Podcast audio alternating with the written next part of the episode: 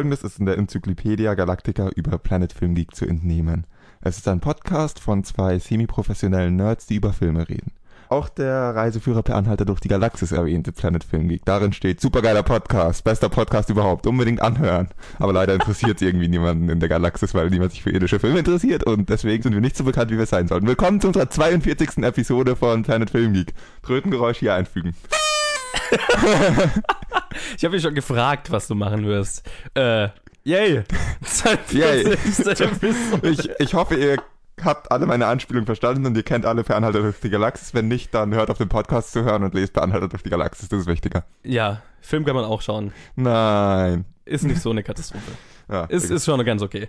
Aber die Bücher sind ganz gut. Es war auf jeden Fall ein sehr nerdiger Anfang, das gefällt mir sehr gut. Hi Colin! Hallo Janis und hallo liebe Zuhörer. Willkommen zu unserer 42. Episode. Ich muss nur noch mal erwähnen. 42! Yay, 42! Äh, ja, das ist unsere 42. Ich, ich bin völlig raus. Wenn ich das Intro nicht mache, bin ich völlig raus. Äh, Moment. Es war auch komisch, dass ich das Intro gemacht habe, aber hey. Es war auch eine äh, merkwürdige Woche. Äh, Colin, hast du Filme gesehen? Was ja. hast du gesehen? Ich habe drei Filme gesehen. Ich habe ähm, gut, ich habe zwei Filme gesehen. Ich habe Babylon AD, AD und äh, Free Fire gesehen und dann habe ich noch so ein buntes Etwas gesehen. Aber dazu später mehr. Oh krass, wir haben genau die gleichen Filme gesehen. Ja, ja verrückt. Ich habe nur noch einen Film dazu gesehen, und Mann. Zwar? Es, äh, was habe ich noch angeschaut? Ach ja, Kubo und the Two Strings habe ich mir angeschaut. Uh, und was meinst du? Was ein fucking geiler Film. Ja, voll. Holy crap. Der war richtig, richtig gut, Mann. Leica ist ein fucking gutes Studio. Ich war extrem beeindruckt von dem Film. Das freut mich. Sehr emotional bewegt. Bin sehr froh, dass ich ihn jetzt gesehen habe. Aber, sonst aber du musst mir zustimmen, das ist sehr strange, oder? Ja, super strange, aber das macht ihn so gut. Ja, auf jeden Fall. Also, es war, ja, so mit so Richtung Nightmare Before Christmas vom Strangeness-Faktor her und das habe ich sehr gefeiert. Also nicht, nicht mit ein bisschen weniger singen. Ja, nicht Nightmare Before Christmas. Das ist nicht Tim Burton Strange, aber halt ne, auf das, dem Level. Ja, genau. Und das äh, fand ich sehr geil. Nee, aber sonst habe ich überhaupt nichts gesehen diese Woche. Außer die Filme, die wir sehen mussten. Ich hatte wenig Zeit. Ich auch. Es war irgendwie ein volles Wochenende. Ich habe gerade überlegt, ob ich noch irgendwelche Serien oder so. Ich habe überhaupt nichts geschaut. Merkwürdig. Okay. Du bist komisch. Geht, geht's dir gut? Bist du krank oder? ja, ich gebe mir Mühe. Ähm, ja, also das war's. Keine Ahnung. Eigentlich können wir loslegen. Wolltest du noch irgendwas sagen? Nein. okay, äh, dann würde ich sagen, fangen wir mit den News an, oder? Bitte. Holy shit, holy shit. Wirklich? Ich wusste, es, dass du nicht es, es geschieht, es geschieht selten, dass ich die News-Schlagzeilen wirklich lese, bevor du sie vorliest. Aber holy shit, wirklich? Ich habe mich, hab mich schon so auf deine Reaktion auf diese erste News gefreut. Äh, Worum ja, geht's denn? Unsere erste News geht um Transformers-Filme, Collins absolutes Lieblingsfranchise. Und laut Michael Bay sind 14 weitere Filme in Planung oder in unterschiedlichen Entwicklungsstadien. Ja, Michael Bay hatte ja schon mehrmals angekündigt, mit den Transformers-Filmen irgendwann aufzuhören. Er hat auch von dem Film, der jetzt rauskommt, gesagt, das wird sein letzter sein. Aber anscheinend hat er es sich schon wieder anders überlegt. In einem Interview mit MTV auf der CinemaCon gab Bay bekannt, Paramount habe 14 unterschiedliche Ideen, Drehbücher, whatever, für Transformers-Filme bereit liegen, inklusive einem Spin-off, an dem er als Regisseur interessiert wäre. Sie haben vielleicht 14 Drehbücher rumliegen, aber ich bezweifle, dass Sie 14 Ideen haben. äh, ja, ich glaube, das ist ein sehr guter Fall von, es ist schön, das zu haben. Man sollte es nicht öffentlich ankündigen. also, ich bin jetzt nicht verwundert, dass Paramount 14 Ideen für Transformers-Filme hat, sondern ich wäre verwundert, wenn sie es nicht hätten.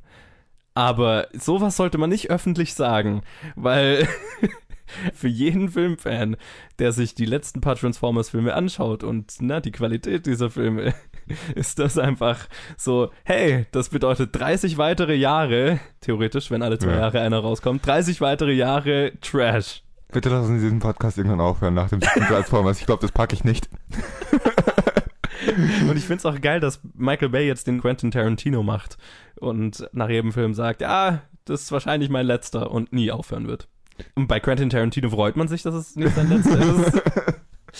Und äh, ja, nee, ich meine, Michael Bay ist ja jetzt kein beschissener Regisseur. Ich meine, der hat ja schon gute Filme gemacht von dann und dann, aber also ab und zu, aber Transformers, die Transformers-Filme zählen definitiv nicht dazu, meiner Meinung nach. Ich glaube, er weiß halt einfach, wie man Geld verdient und was Leute ja, anschauen, leider, ich, was ja. ich auch nicht verstehe. Also Michael Bay ist halt ein fantastischer Geschäftsmann. Und ich bin mir sicher, Paramount ist sehr glücklich, wenn Michael Bay weiter bei ihnen Filme macht, weil Paramount hat außer Transformers nicht wirklich ein wirklich krass geldbringendes Franchise. Star Trek vielleicht noch, aber die Star Trek-Filme sind jetzt nicht so die Überblockbuster vom Einspielergebnis her, ne? Nee, also man kann es ihnen nicht übel nehmen, aber doch, ich nehme es euch übel. doch. Ja, also Los, ich, ich, ich, ich ja, ich glaube auch nicht, wir werden nicht jeden dieser Filme zu sehen bekommen, aber und es ist völlig normal, dass man so viele Ideen einfach in den Raum schmeißt und schaut, was dabei rauskommt. Aber Michael Bayman sollte sowas wirklich nicht irgendwie öffentlich verkünden, weil es ist ein gefundenes Fressen für jedes News-Outlet, für jeden beschissenen Podcast, der über Transformers herziehen will. Ja, aber lass uns mit unserer nächsten Story weitermachen. Vielleicht ist die ein bisschen positiver. Die handelt nämlich von einem weiteren sehr erfolgreichen Regisseur, nämlich Ridley Scott. Oh, aber Und- jemand, der gute Filme machen kann. Ja, durchaus. Und der soll ein Zweiter Weltkrieg-Drama für 20th Century Fox machen.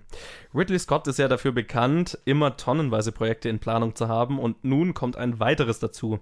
Laut Deadline will der Regisseur ein Zweiter Weltkriegsdrama über die Luftschlacht über England, das Battle of Britain, machen.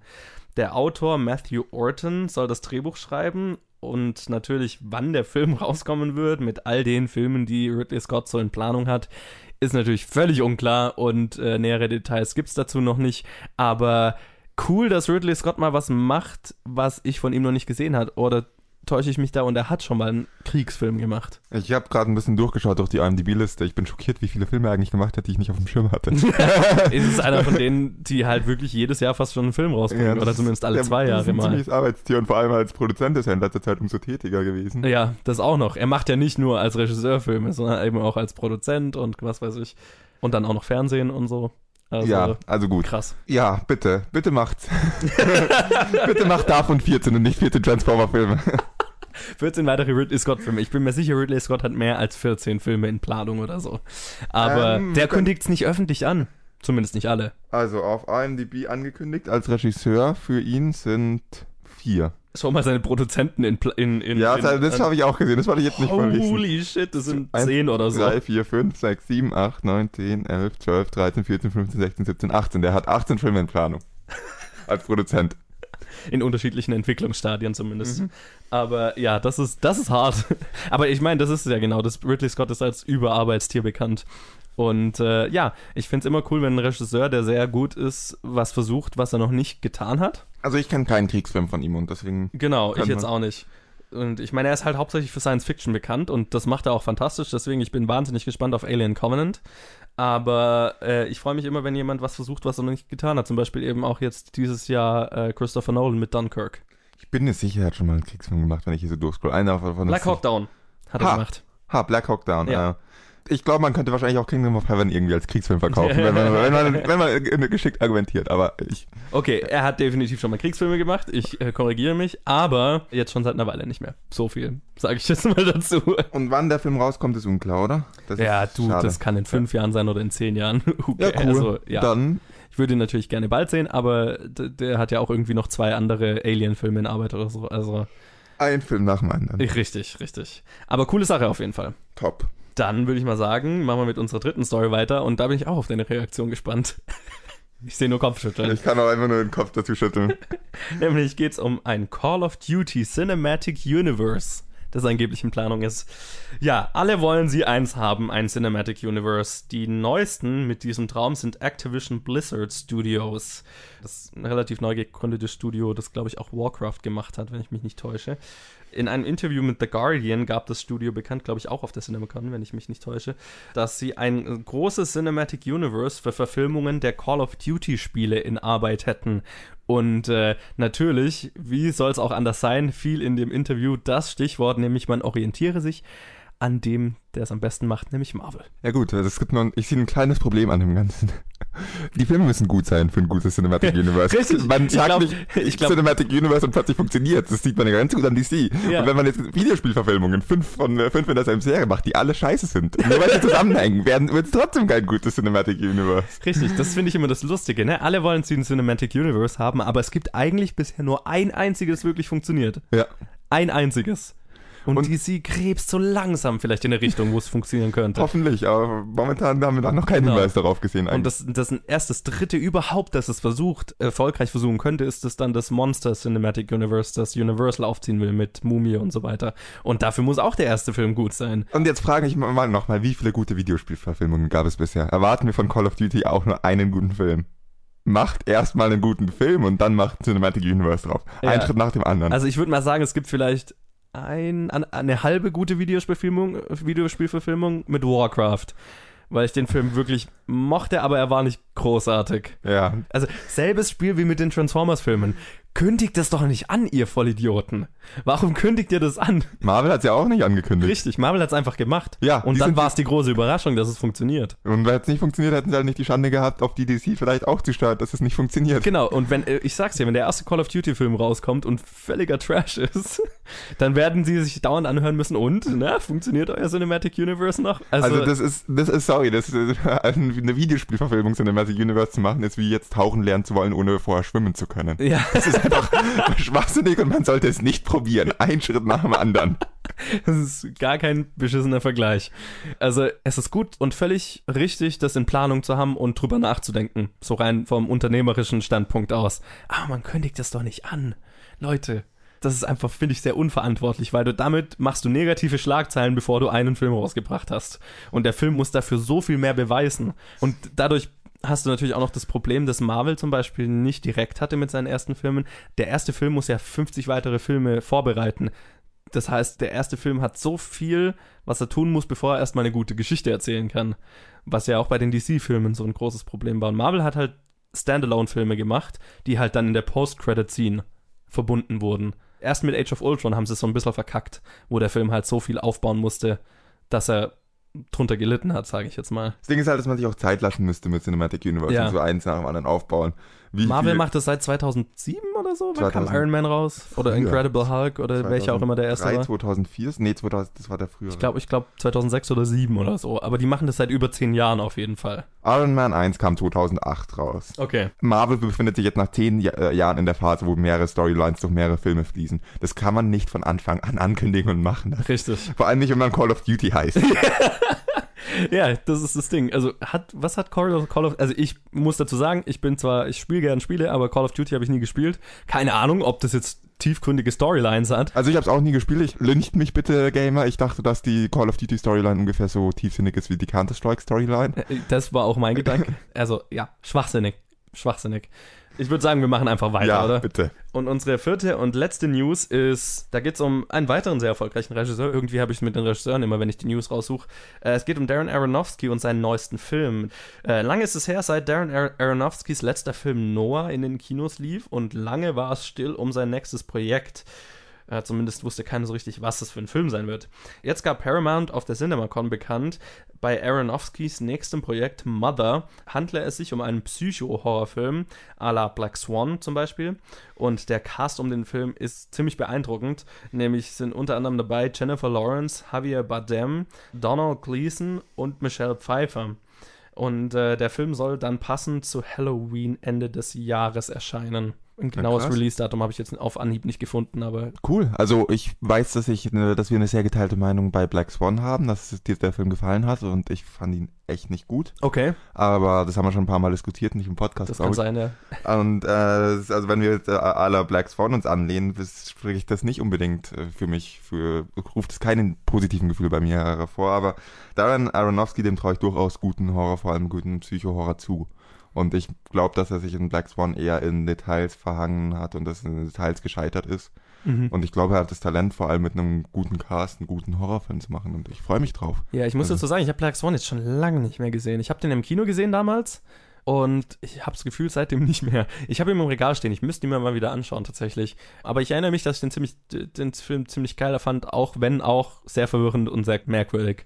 Aber das fand ich auch irgendwie gut dran. Ich mag ja irgendwie sehr merkwürdige, kleinere Filme. Und die Kombination aus Regisseur und Cast ist, was mich ziemlich ziemlich gespannt macht auf den Film. Vor allem Jennifer Lawrence. Ich weiß, sie hat einen Horrorfilm, glaube ich, gemacht. Irgendwie House at the End of the Street oder so hieß der. Aber den habe ich nicht gesehen. Aber ansonsten ist sie ja schon eher, außer jetzt mit sowas wie Joy oder so, ziemlich Blockbuster-mäßig unterwegs die ganze Zeit. Und ich finde es cool, wenn ein Schauspieler auch mal eben was ganz anderes versucht. Also ich mag Darren Aronofsky. Du fandest ja irgendwie auch Noah gut. Ja, Sorry, komischerweise. Sorry, wenn ich dir das wieder vorhalte.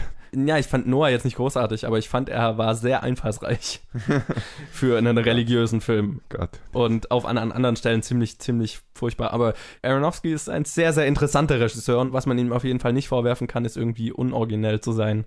Deswegen, egal was er rausbringt, es ist auf jeden Fall immer was Interessantes, ob's, ob man es dann gut oder schlecht findet. Deswegen bin ich sehr gespannt drauf. Sei mir. Machen wir weiter mit der Challenge? Das wäre das nächste Segment. Cool, dann machen wir doch jetzt die Challenge. Whee! Also letzte Woche hatten wir ja irgendwie Urlaub quasi in der Challenge, wo wir einen fast schon Mainstreamen Indie-Film angeschaut haben, Mainstream-Indie-Film. nichts Obskures, Kleines, Trashiges oder so. Und Obskur und klein schon, nur nicht so wie sonst. Ja, ja, haben wir ja letzte Woche schon gesagt. Und diese Woche, ja, war das ein bisschen anders. Nämlich äh, kam die Challenge diese Woche von Sheldon und war, soweit er geschrieben hat, einer seiner Guilty Movie Pleasures, also ein Film, von dem man weiß, wie schlecht er ist, aber man trotzdem sehr viel Spaß damit hat. Und von denen habe ich sehr viele und deswegen äh, war ich da sehr gespannt drauf. Der Film war nämlich Babylon AD mit Vin Diesel. Das ist aber auch kein kleiner obskurer Indie-Film. Nein, kein Also- kleiner obskurer Indie-Film, aber mehr in die Trash-Richtung, so ein bisschen. Von der Qualität durchaus, ja. Dann sag uns du, dann sag du uns doch mal, um was es geht und wie du den Film fandest. Sheldon, ich bin sehr beruhigt, dass du weißt, dass dieser Film schlecht ist. ja, es ist ein Vin Diesel, ein Vin Diesel-Film, der spielt Vin Diesel. Und die Story ist ja mal, was, was war die Story für ein Trainwreck, bitte? äh, er muss irgendein Mädel von A nach B bringen, weil Ja, fassen wir mal die Story zusammen erstmal. Also genau, also es spielt in irgendeiner dystopischen Zukunft und Vin Diesel ist so ein, na, der, so ein Söldner quasi und der kriegt den Auftrag, ein junges Mädel von, was war das, Russland oder so, Mhm. in die USA zu bringen und zu beschützen vor Leuten, die, die wollen. Ja. Ehrlich gesagt habe ich nicht richtig verstanden, warum. Nein. ich habe das auch nicht verstanden. Also das meine ich mit, vor allem mit der Story, die war Actionfilme in Ehren. Ich bin kein großer Fan von stumpfen Actionfilmen, aber man kann sie machen. Was man braucht, ist irgendeine einfache, simple Story, wo man möglichst viele Action-Szenen einbauen kann, die äh, in diesem, die sich in die, den Film einfügen und natürlich wirken. Ja. Dieser Film hat es geschafft, eine Story zu haben, die übermäßig komplex aufgezogen ist, nicht zu den Action-Szenen passt.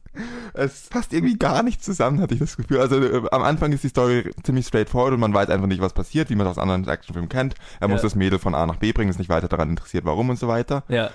Und dann plötzlich sind irgendwie Action-Szenen drin, die haben aber keinen Sinn ergeben. Wir sind in irgendeiner dystopischen Lagerhallenparty, die, die mit einem Cage-Fighter und so weiter, wo dann plötzlich irgendwie mal beschlossen wird, dass da gekämpft wird und dann sind plötzlich andere Leute hinter dem Mädel her, die sagen dann einfach nur komm mit und das Mädel läuft dann mit. ja, genau. Was war das eigentlich? Das eigentlich. Und dann holen sie sich schnell wieder und äh, plötzlich als nächstes kommt eine Action-Szene in einem alten russischen U-Boot. Ja. Gut. Was aber irgendwie cool war. Das war, es, es, war nicht, es war irgendwie ein cooles U-Boot, aber es Ja. hat für mich alles nicht so ganz zusammengepasst. Ja. Und dann kommt der Punkt, wo die Story komplex wird. Dann kommen ganz viele Charaktere rein, ganz viele ähm, Motivationen von unterschiedlichen Charakteren, die nicht wirklich dargelegt werden. ja. Spoiler Alert, Leute sterben und werden wieder, aber sterben dann doch nicht und äh, wissen dann trotzdem irgendwie, was ihr nach ihrem Tod passiert ist und machen wollen dann irgendwie, was? Da bin ich ausgestiegen. ich habe die Story von diesem stumpfsinnigen, schlechten Vin Diesel-Film nicht verstanden, weil sie mir zu komplex und nicht gut genug dargestellt war. ich habe einen Vin Diesel-Film Also- nicht verstanden. Ja, ich nämlich auch nicht. Und es war immer so, ah, okay, ich glaube, ich, ich komme irgendwo näher, okay, ich glaube, ich weiß, was der, worauf der Film. Oh, oh, oh, nee. Ja, genau, was? weil dann ist, dann ist sie irgendwie plötzlich schwanger. Ja, Und das, ja, dann genau. ist, wird er, äh, dieses Also- Mädel plötzlich irgendwie schwanger, ohne irgendwie Vater, so Heilige Maria ist Ja, genau. Es geht irgendwie drum, sie ist eine künstlich erschaffene Jungfrau Maria oder Ja, so. Ne? ist, Die- plötzlich ist irgendeine Sekte drin, die halt ihr eigenes Wunder und ihren eigenen Jesus haben möchte und sie ist künstlich erschaffen und dann der Erschaffer ist aber hat Clinch mit der Sekte jetzt und es wird so ultra religiös und es passt alles nicht zusammen. Äh. es und, ist sehr und merkwürdig. eine halbe Stunde im Film dachte ich, jetzt versucht dieser Film irgendwie einen auf äh, Jesus-Parabel und äh, irgendwie religiös zu sein. Das Ja. war sehr strange. Und dann irgendwie ja doch nicht. Ja, der Also er Film, hat so krass religiöse Elemente und dann ist Vin Diesel Charakter aber irgendwie so scheiß auf Religion. So. es, es, ist so also, es sollte vielleicht eine interessante Dynamik ergeben, hat Ja. aber nicht. Nee, es war, es war einfach nur sehr merkwürdig, weil ich nicht wusste, wo, was will der Film mir eigentlich sagen. Ich glaube, der Film wollte ja Action-Szenen zeigen. Von dem Film habe ich schon nichts mehr erwartet, nachdem ein Helikopter mit einem riesen Magnet ein Auto transportiert hat, in dem Vin Diesel saß ganz am Das war cool. Das war cool. Sorry, Vin Diesel sollte das Auto einfach einsteigen, in den Helikopter einsteigen, Mann. Was Ich, ich ich fand's irgendwie angenehm zu sehen, dass Vin Diesels Schauspielkünste sich irgendwie nicht verbessert haben in all den Jahren. Das war irgendwie, okay, er war schon immer so. Ich habe nichts gegen Vin Diesel, aber er ist absolut kein Schauspieler, den ich mir irgendwie gern anschaue. Weil er spielt halt eine Typ Rolle, nämlich sich selbst irgendwie. Oder den, den möchte gerne harten Kerl. Und das ist eine Rolle, die ich nicht besonders attraktiv finde, auf der Leinwand anzuschauen. Deswegen, der macht den Film dadurch nicht besser. Ich muss sagen, ich weiß, warum man den Film als Guilty Movie Pleasure empfinden kann. Weil der Film hatte zwei Stellen, die ich extrem gefeiert habe. Die mich so ein bisschen an Resident Evil erinnert haben, von ihrer Over-the-Top. Yay, noch so ein guter. Okay, Ja, sorry. aber genauso so von der Art von Guilty Pleasure. Nämlich, es gab eine, die Szene mit dem U-Boot, wo die ganzen Leute auf das U-Boot wollen und dann wird's extrem dramatisch und das fand ich wirklich gut gemacht und habe das Drama gespürt und so weiter. Das fand ich interessant, das fand ich auch gut gemacht. Und das, was ich gedacht habe, wäre der finale Kampf. Nämlich dieses Geballer in, auf der Straße und so Ja. weiter, wo dann dieses Mädel so in Zeitlupe durch den Kugelhagel läuft und so. Das war geil. Was war denn dann nochmal eigentlich der finale Kampf? Weil dann ging es nochmal weiter. Keine und Ahnung, alles, es was ging, dann. du hast, du denkst, der Film ist zu Ende Ja. und dann kommen irgendwie noch 15 Minuten Zeug. Ja, und halt auch Plot. Und ich, ich hab's alles wieder vergessen. Ich, hab weiß auch nicht mehr, was danach kam. Ich weiß nur, dass am Ende irgendwie die Babys geboren werden und sie stirbt. Und dann ist plötzlich Vin Diesel Und dann der ist es Vater. aus. Und, und sie sagt ihm irgendwie, er soll die Babys beschützen oder so ein Scheiß. Ja, er ist plötzlich der Vater. Die fangen doch dann irgendwie auch noch eine Liebesbeziehung an, die. So Ja, so, äh, was super merkwürdig war, weil sie aussah, als wäre sie 15. Ja. Und ich die ganze Zeit gedacht habe, oh oh, nein, nein. Vor allem, wo er, er dann da irgendwie nur Ja. mit dem Handtuch umwickelt steht und die sich fast küssen. Das war so merkwürdig, weil sie halt aussieht, als wäre sie 15. Ja. Und irgendwie auch das Ende dann super creepy. Es ist alles super. Dieser Film passt einfach nicht und er ist super bescheuert. Sorry zu stellen. ja, Ich habe am Anfang keine Ahnung, wie ich drauf gekommen bin, aber ich habe einfach mal so immer mit überlegt, wie oft würde ein- der Charakter nicht überleben können, wenn man mal realistisch rangeht. okay, gut. Ich musste Das habe ich gar nicht erst versucht. Nee, ich wollte einfach nur so ein bisschen mitnotieren, wie lange das. Äh, ich habe sofort aufgegeben nach dem Intro. Frage. Die Welt. Was war die Welt? Es war, sollte, glaube ich, irgendwie eine dystopische Zukunft sein. Aber dann war es doch sehr noch modern. Es soll eine sehr nahe Zukunft sein. Steht auf IMDb, dass das sehr eine nahe Zukunft sein muss. Im Film wird es irgendwie nie so erklärt. Ich fand Warum die Welt sehr merkwürdig. Sie hat vorne und Weil es mir, war mir nicht klar. Der Anfang fängt irgendwie an, das könnte heutzutage sein in irgendeinem Kriegsgebiet oder so ein Ja. Scheiß oder keine Genau. Ahnung. Und dann geht's irgendwie New York, sah dann auch nicht irgendwie so futuristisch aus. Es war dann so. Äh, Ich fand die Welt sehr merkwürdig. Die Welt und habe nicht verstanden, warum es in dieser Welt spielt. Die Welt war keine Welt, sondern eine Ansammlung an Kulissen, wo Ja, genau. die gerade ge- benötigt wurden. Und in der nächsten Szene wurde draufgeschissen, wie die letzte Kulisse war. Lagerhalle Kontinuität 1, gab's dort Lagerhalle nicht. 2. Ja, merkwürdig. Also, nicht meine Art von Film, sorry, Sheldon. nicht meine Art, vor allem nicht Vin Diesel und so weiter. Ich kenne einen amüsanten Film von Vin Diesel. Nach wie vor, wir hatten die Diskussion schon. Ja, fange nicht mit Triple X Nee. an. Interessant, ihn mal gesehen zu haben. Nein. Eine Sache möchte ich noch erwähnen. Ich habe ja irgendwie vor ein paar Episoden mal am Anfang gesagt, dass ich den Film Pur Die purpurnen Flüsse eingeschaut habe, wenn du dich erinnerst. Ja. So ein französischer Thriller. Das ist der gleiche Regisseur, habe ich gerade gesehen. Wollte ich nur mal erwähnt haben. Aber ja, dann würde ich doch mal sagen, wir schauen mal, was wir nächste Woche anschauen, oder? gerne, gerne. Bitte nichts mit Vin Diesel. Äh, ja, so viel kann ich dir schon mal ver versprechen. Danke. Der nächste Film ist von, kommt von jemandem, der uns schon mal eine, äh, auch schon mal eine Challenge gegeben hat und das war Ute. Da hatten wir The Bling Ring Mhm. äh, von ihr und dieses Mal ist es der Film The Quiet Earth. Ein neuseeländischer Film, wenn ich das richtig sehe, aus dem Jahr 1985. Wir haben es mit neuseeländischen Filmen irgendwie. Ir- Beziehungsweise die Leute, die uns Challenges geben, haben es mit neuseeländischen Filmen. Ja. Ich weiß absolut überhaupt nichts über diesen Film. Vor ein paar Jahren dachte ich noch, dass der einzige Film aus Neuseeland Herr der Ringe ist. es gibt einen echt viele. Ja, Neuseeland hat eine ganz gute Filmwirtschaft, muss ich sagen. Ja, also ich bin gespannt auf den Film. Es schaut nach Science Fiction aus vom Cover her und ich habe keine Ahnung, aber das Cover ist auf jeden Fall interessant. Es sieht aber nicht nach Action aus. Und Nein. Das finde ich, das finde ich schon mal Und angenehm. nicht gerade. nach dumm, sondern eher nach nachdenklich. Also von daher, Wir sind gespannt. ja, Und ich hoffe auf äh, einen guten Film. richtig. The Quiet Earth, nächste Woche in der Challenge. Ja, dann machen wir weiter mit dem Kino der Woche und reden über obskure Filme, die wir diese Woche geschaut haben, weil diese Woche war ja sehr, sehr wenig los. Mhm. Also letzte Woche. Mhm. Also es kam ziemlich wenig raus. Äh, der einzige wirklich große Film war ein Kinderfilm und diesmal wirklich ein Kinderfilm. Die Schlümpfe, das verlorene Dorf. Und dann haben wir äh, noch geschaut, also es kamen ja dann ganz viele kleine raus und wir haben gesagt, wir schauen, was wir schaffen. Ich habe einen geschafft, ich glaube du auch. Ja, Und das war, der gleiche, weil wir zufällig in der gleichen Vorstellung saßen. Ja, ich bin ein bisschen zu spät gekommen, weil ich keinen Parkplatz gefunden habe.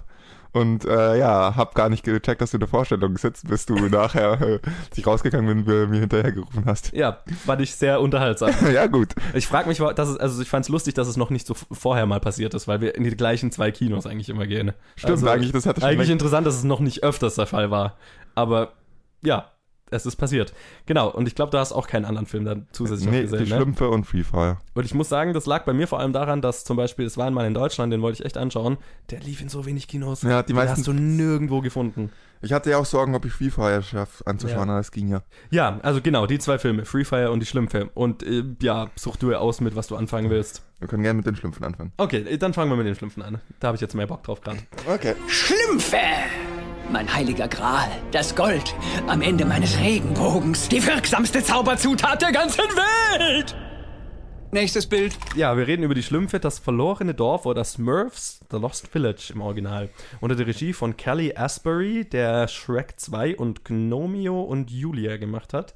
Und mit den Stimmen von Demi Lovato, Rain Wilson, Joe Manganiello, Jack McBrayer, Michelle Rodriguez und vielen mehr. Und es geht um die Schlümpfe. Und die finden ein Dorf. Ein verlorenes. Überraschung, dort gibt's noch mehr Schlümpfe. Richtig. Und Äh, der böse Zauberer, wie heißt der? Gargamel. Gargamel. Das war übrigens, just for the record, ich glaube, ich habe das letzte Mal gesagt, das erste Mal, dass ich irgendwas mit Schlümpfen gesehen habe. Bei mir auch. Es ist angenehm zu wissen, dass man absolut kein Vorwissen haben muss, um diesen Film zu verstehen. Ja, stimmt. Ich habe ich hab noch nie einen Schlümpfe-Film gesehen. Ja, ich habe auch noch nie Schlümpfe Fernsehen irgendwann mal was gelesen, gesehen, Schlümpfe als ich- irgendwas gesehen, komplett an mir vorbeigegangen. Also ich habe das Gefühl, ich habe als Kind im Fernsehen irgendwas dazu angeschaut, aber jetzt nie regelmäßig oder so. Deswegen, also Schlümpfe ist sowas, was an mir völlig vorbeigegangen ist in der Zeit. Das haben wir, bei, haben wir gemeinsam. Ja, und ich muss sagen, ich habe mich schon lange nicht mehr so merkwürdig gefühlt, ein Ticket für einen Film zu kaufen. Ey, ganz ist irgendwie die merkwürdig. Leute an den Kinokassen, wo wir hingehen, zu denen wir gehen, die fragen Klar, sich nein, nichts die, die mehr bei kennen uns, uns glaube sowieso schon, aber es war irgendwie merkwürdig. Und dann war ich auch in der Vorstellung, das war wann, Samstag, 14 Uhr oder so, und es waren vielleicht noch fünf andere Leute in der Vorstellung. Ja, ich Zwei war- Familien mit Kindern. Ich war am Donnerstag um 15 Uhr drin, da waren zwei Familien mit Kindern drin. Ja, na siehst du mal. Und irgendwie ein Teenager-Paar, die anscheinend als Kinder halt irgendwie wahrscheinlich mit Schlümpfen. Interessant. Das hätte, das, die hätte ich ganz gerne gefragt, warum sie den, sich ausgerechnet den Film angeschaut haben. Vielleicht, ich weiß nicht, ob es ein Paar war, es war halt ein Junge und ein Mädel, könnten noch Bruder und Schwester gewesen sein, Okay. bevor ich jetzt irgendwie zu Stößen springe. Ja, es war strange. Aber andererseits, ich habe mich stranger gefühlt, als ich Boss Baby angeschaut habe und allein im Kino saß. Okay, das ist auch ein merkwürdiges Gefühl, aber Ja. eine andere Art von merkwürdigem Gefühl. ja, und ich muss sagen, das war wahrscheinlich der kindlichste Animationsfilm, den ich seit langem gesehen habe.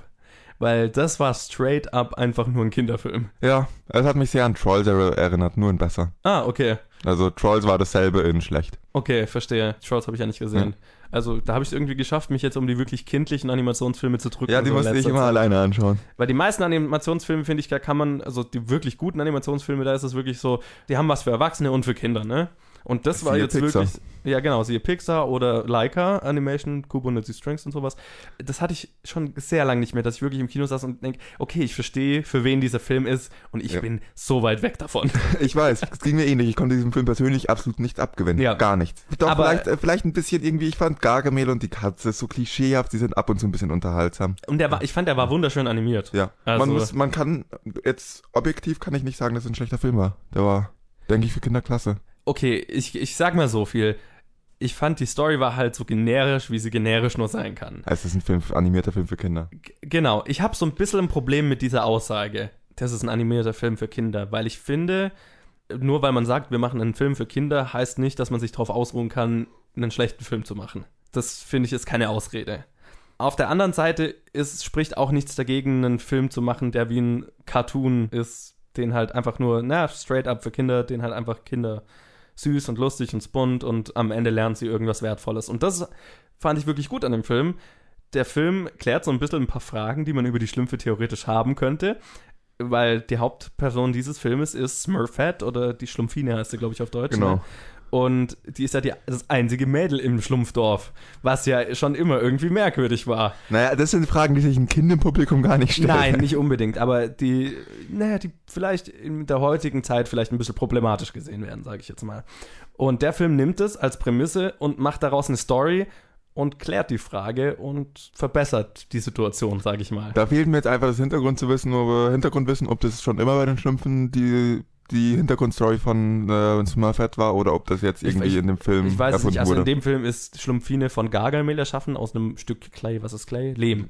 Und jeder Schlumpf hat ja irgendwie den Namen nach dem, was er ist. Ne? Es gibt, ich habe es jetzt auf Englisch gesehen, deswegen sind mir die ganzen englischen Namen im, im Kopf, aber. Ja, same hier. Keine Ahnung, den, den Trottelschlumpf und was weiß ich. Ne? Jeder Schlumpf ist benannt nach dem, was er halt mhm. ist. Der Trottel, der Bodybuilder, keine Ahnung. Und Schlumpfine ist es nicht. Und dann der Film beginnt mit der Frage, was ist Schlumpfines Aufgabe? Was ist ihr Ding? Was macht sie aus?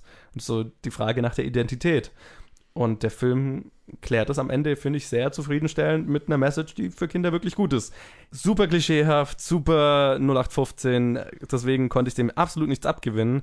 Aber ich fand, wenn ich jetzt, ich hätte jetzt kein Problem gehabt, wenn ich ein Kind hätte, mit meinem Kind da reinzugehen und zu sagen, hier sind anderthalb Stunden bunte Bilder und am Ende hast was Positives gelernt. Das ist aber der Grund, warum ich auch sage, dass es ein guter Film ist, objektiv. Und dass deswegen ich nicht sagen, nicht Schlechtes über den Film sagen würde, außer dass ich nicht das Zielpublikum bin. Ja. Weil der Film halt Qualität hat. Ja. Auch wenn er nur auf Kinder abzielt und nicht eine, nicht so eine Klasse erreicht, die auch ältere Generationen anspricht, aber ja. er ist einfach für Kinder gemacht und das macht er richtig gut. Das macht er mit Qualität. Ja. Und nicht wie Trolls einfach nur mit, äh, das ist ein Film, der sich darauf ausruht, wir machen einen Film für Kinder, Kinder hinterfragen nichts, Kinder brauchen keine Qualität. Ja, genau. Und der, der ist einfach nur bunt und schrill und laut und Musik und da ist kein nichts dahinter. Ja. Und bei den Schlümpfen, das war wenigstens, war auch für Kinder und, aber es war wenigstens gut. Gut ja. für Kinder, gute Qualität. Ja. Und, ein bisschen so mit Herz gemacht, ne? genau. ne? So ein bisschen. Ich meine, der Film hatte auch seine Musikstellen und so, wo ich mich gefragt habe, gut, ja, das ist jetzt, da werden jetzt ein paar Lieder wieder verkauft, so, ne? Genau. So die, die Pop-Lieder, die halt gerade modern sind, äh, dazu tanzen dann irgendwelche Schlümpfe und irgendwelche Tiere und so weiter und das ist süß und Kinder kaufen das Lied am Schluss. Was, cool. ist, was ist aus der guten alten Filmmusik passiert? Ja, das, bei Animationsfilmen ist das echt eine Krankheit gerade. Ja. Aber ich weiß, warum es gemacht wird und es, ich bin nicht das Zielpublikum. Also von daher, mein Fazit wäre, cool für Kinder, für kleine Kinder. Also ich glaube, keine Ahnung, ab 10 ist der Film wahrscheinlich auch nichts mehr. Aber ich glaube, man kann guten Gewissens sein Kind damit reinnehmen und es wird anderthalb Stunden Spaß haben und am Ende was Positives mitnehmen.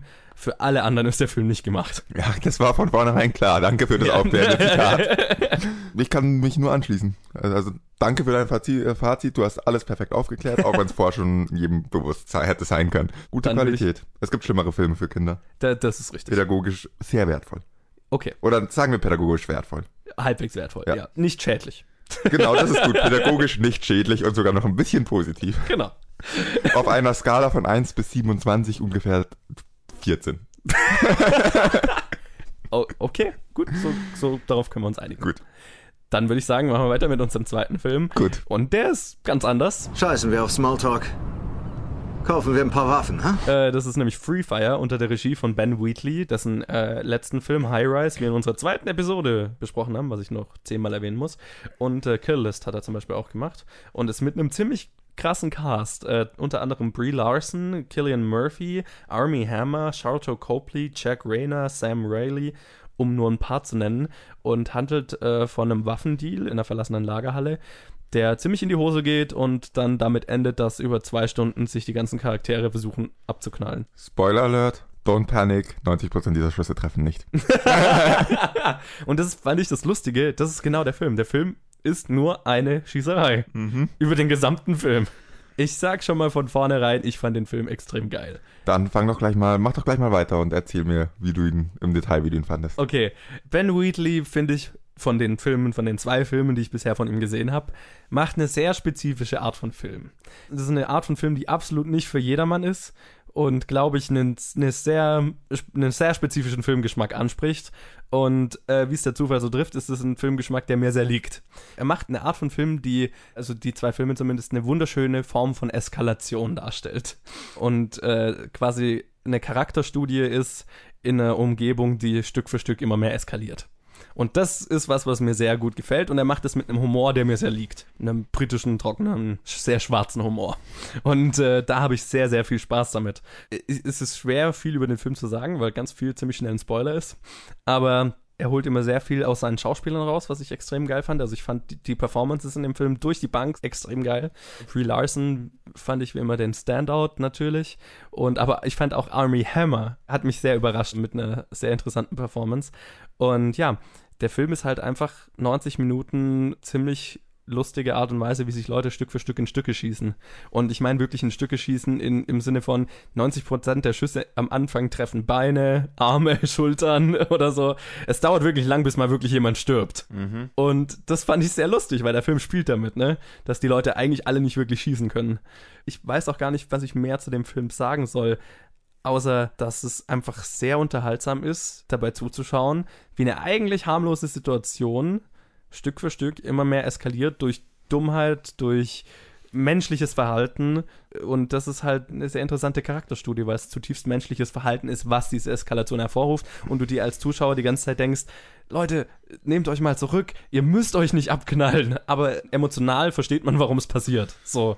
Und das fand ich sehr, äh, das fand ich sehr interessant, sehr unterhaltsam und ich hatte sehr viel Spaß mit dem Film. Ja, ich glaube, ich hatte weniger Spaß als du. Jetzt muss ich mal wieder. das war ich habe es mir gedacht. Ich hab's mir ja. gedacht. Ich muss dir zustimmen. Ich, äh, Ben Wheatleys Art, alles, was du darüber gesagt hast, finde ich eine sehr interessante Art und in High hat es für mich super funktioniert.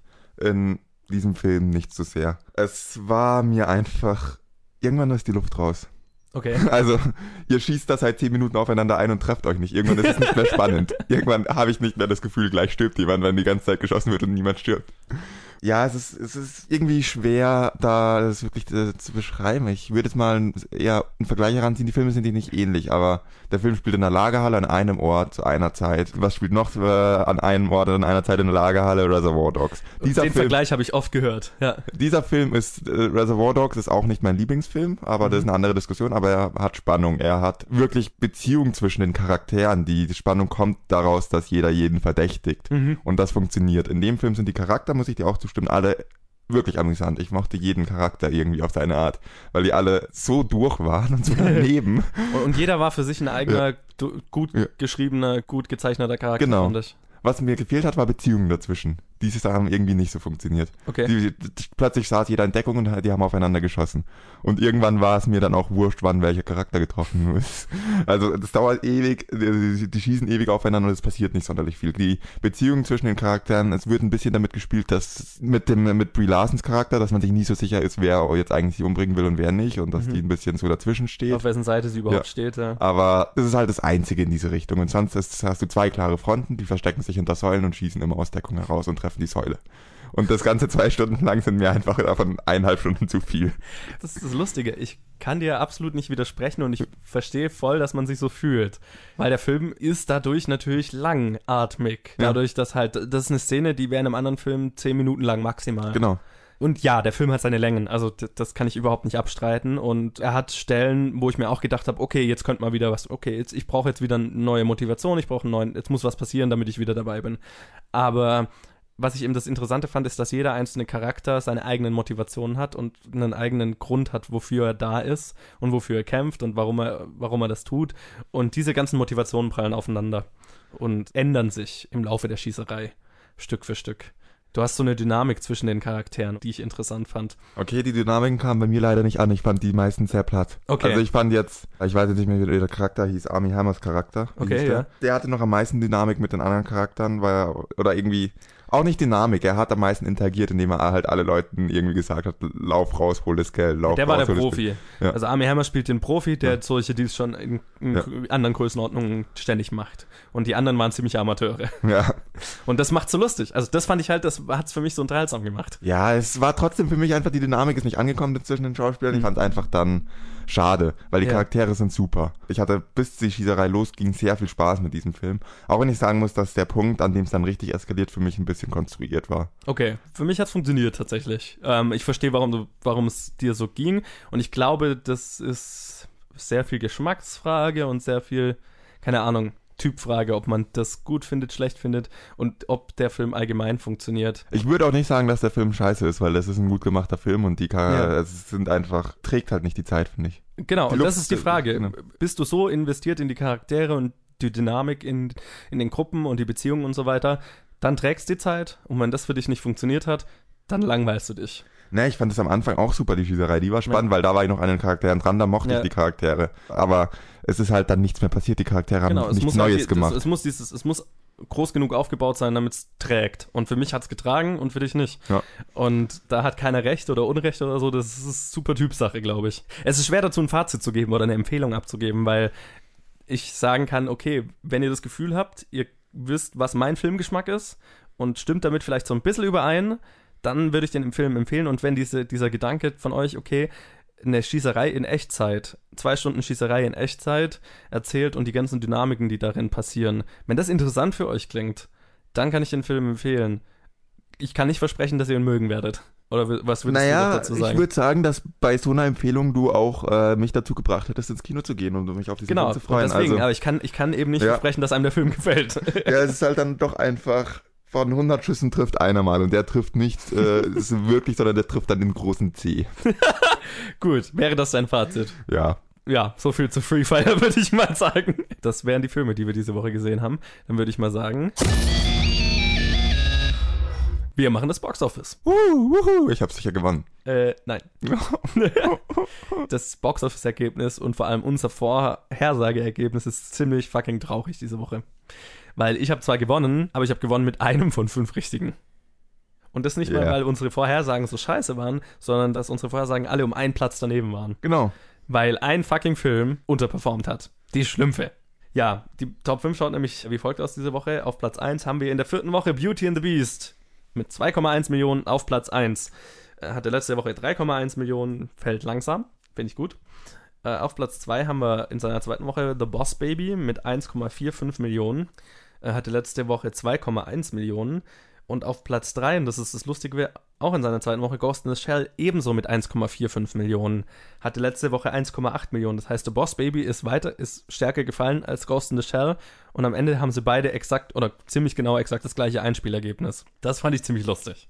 Und dann haben wir eben auf Platz 4 erst die Schlümpfe mit 1,1 Millionen. Für die Anzahl in Kinos, in denen der Film lief, Nicht gut. Wirklich nicht gut. Und das wirklich deprimierende ist der Platz 5. Da haben wir nämlich Kong Skull Island mit 340.000. ist traurig. Das ist traurig, dass 340.000 der fünfte Platz ist. Das nicht mal Free Fire oder, oder die Hütte oder was auch immer. Wir haben gesagt, die Hütte auf Platz 5. Für die ist es traurig, dass die nicht mal 340.000 erwirtschaftet haben. Holy shit. Mit 340.000 noch in den Top 5. Ich weiß nicht, das hatten wir, glaube ich, noch nie, oder? Nee. So ein schwaches Nee. Ergebnis. Nee. Es ist ja immer so, in Deutschland muss das Wetter irgendwie mit einberechnen. Es ist das erste Mal warm und so die letzten Wochen gewesen. Also die Leute sind anscheinend nicht ins Kino gegangen, sondern lieber draußen gewesen. Verstehe ich gar nicht. Nicht okay, doch, verstehe Doch, ich ich, versteh's. Also, ich, ich finde es immer komisch, wenn die Leute sagen, ja, es ist ein warmer Tag, da gehe ich nicht ins Kino. Also, Denke ich mir immer, warum, okay, abends, warum zwei Stunden? Warum kann man da nicht ins Kino genau, gehen? Man kann irgendwie danach raus, davor raus. Ja, genau. Gehst halt irgendwie in eine Vormittagsvorstellung und danach in den Park. Ja, Oder geil. gehst in den Park und danach ins Kino. Also ich verstehe dieses Argument, bei warmem Wetter gehe ich nicht ins Kino, halte ich für Schwachsinn.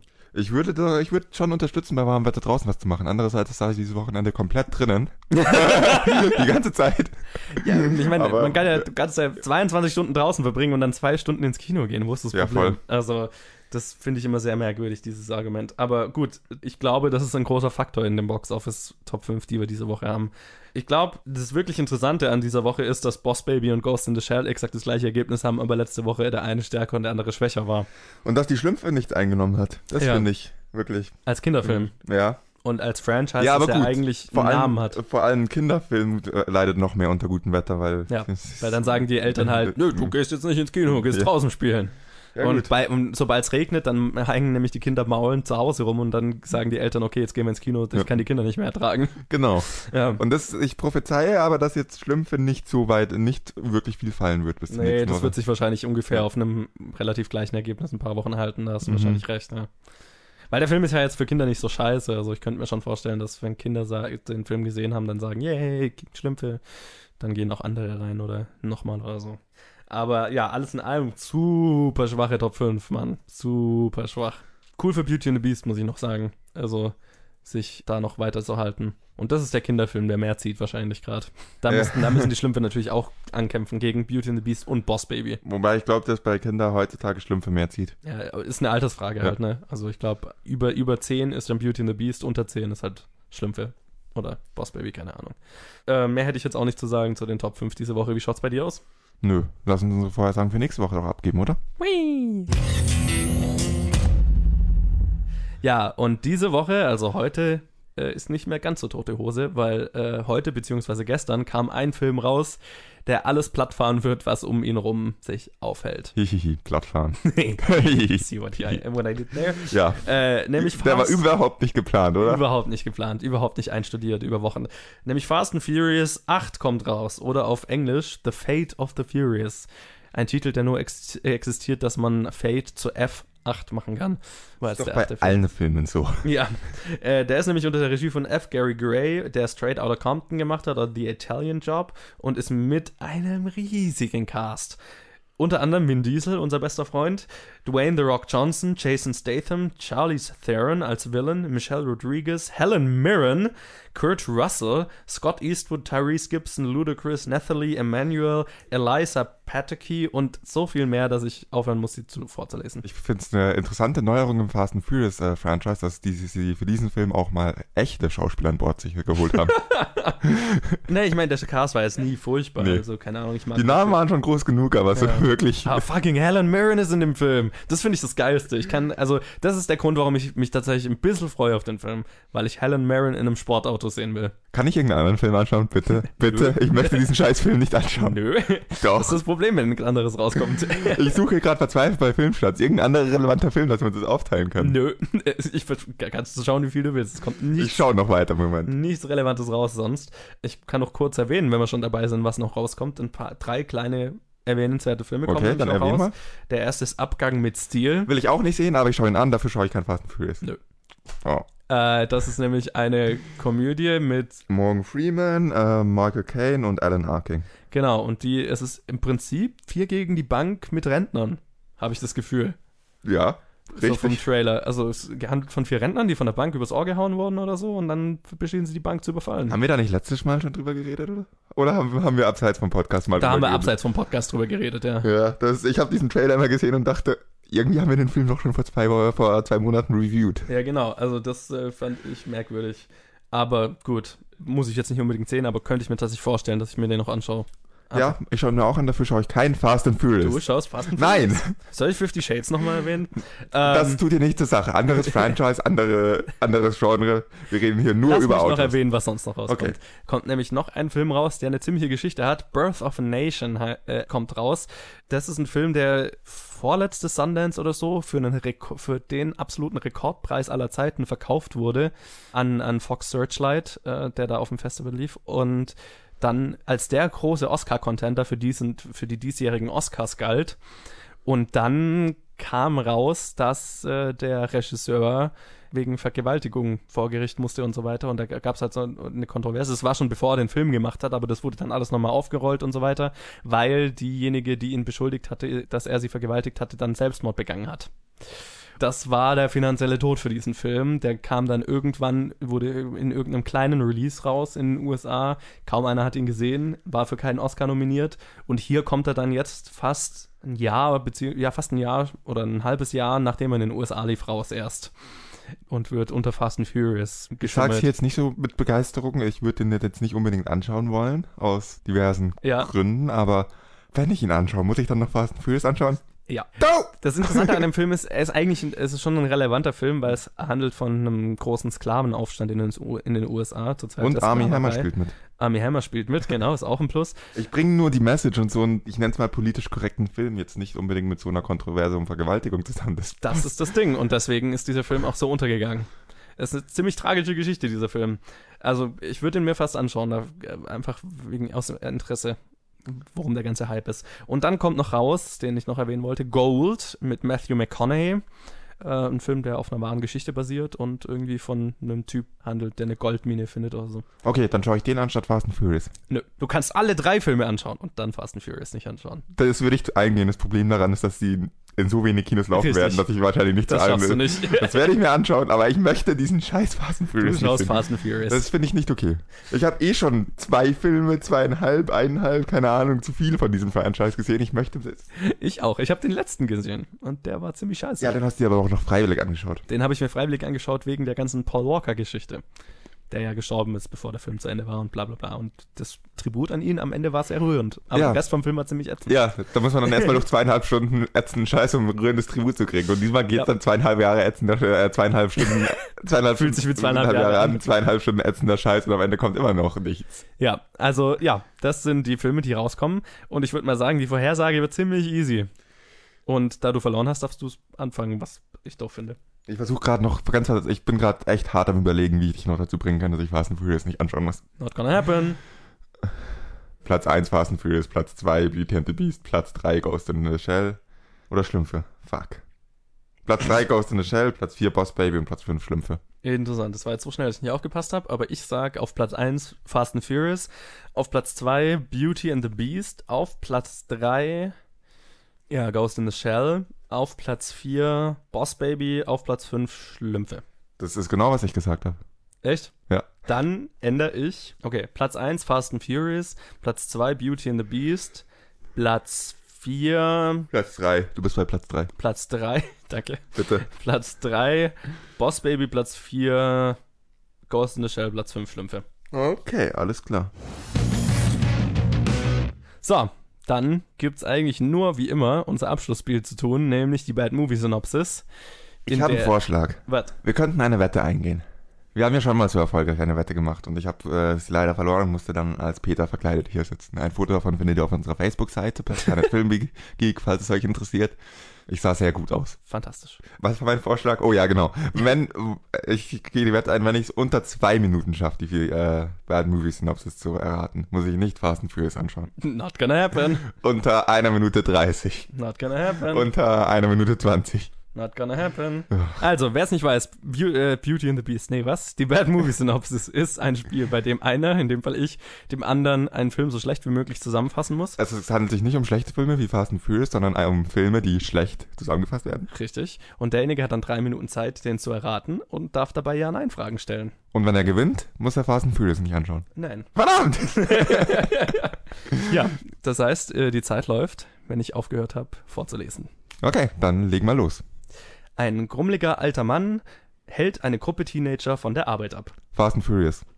Don't breathe. Fuck you! Fuck you! Wie ist das so offensichtlich? Lies nochmal vor. Ein grummeliger alter Mann hält eine Gruppe Teenager von der Arbeit ab? Ja, voll klar, oder? Das ist doch vollkommen Wie logisch. ist das so offensichtlich? Eine Gruppe Teenager, die arbeiten. Offensichtlich es geht nicht um eine richtige Arbeit, sondern es muss irgendwie, ja, ich, ich habe sofort an einen an einbrechende Teenager gedacht, ein grummeliger alter Mann. Wie- wie- Das ist vollkommen logisch. Und das heißt jetzt, ich muss Fast and Furious nicht anschauen. Yeah! Nein, du schaust Fast and Furious. Nein, schau ich recht. nicht. Deswegen Nein. schaust du Fast and Furious erst recht an. Nein! Nein! Wie? Wie? Wie machst du das? Es ist doch relativ logisch. Es ist mir ein Rätsel. Es ist mir ein absolutes Rätsel. Also die war jetzt wirklich relativ einfach, fand ich.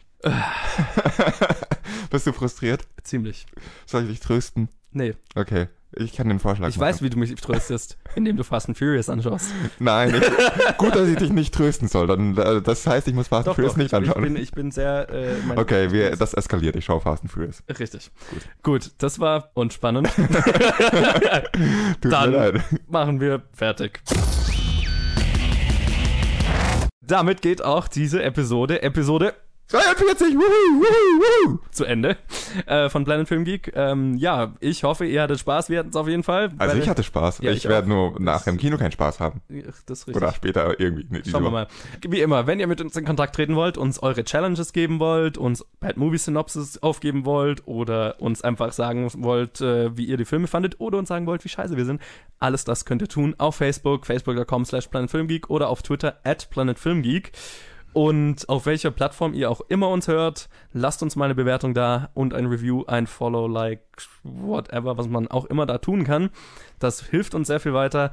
Und ja, ansonsten sehen wir uns, hören wir uns nächste Woche. Dem ist nicht viel hinzuzufügen. Auch von mir vielen Dank fürs Zuhören bei dieser Jubiläumsepisode. Das haben wir, glaube ich, noch gar nicht betont. Das ist die 42. Episode. Das haben wir noch nicht oft genug erwähnt. Juhu, bitte Jubel. Kannst du hier irgendwie Applaus dann einblenden? Äh, nö, ich lass einfach nur dich einsam klatschen. Yay, Totenapplaus.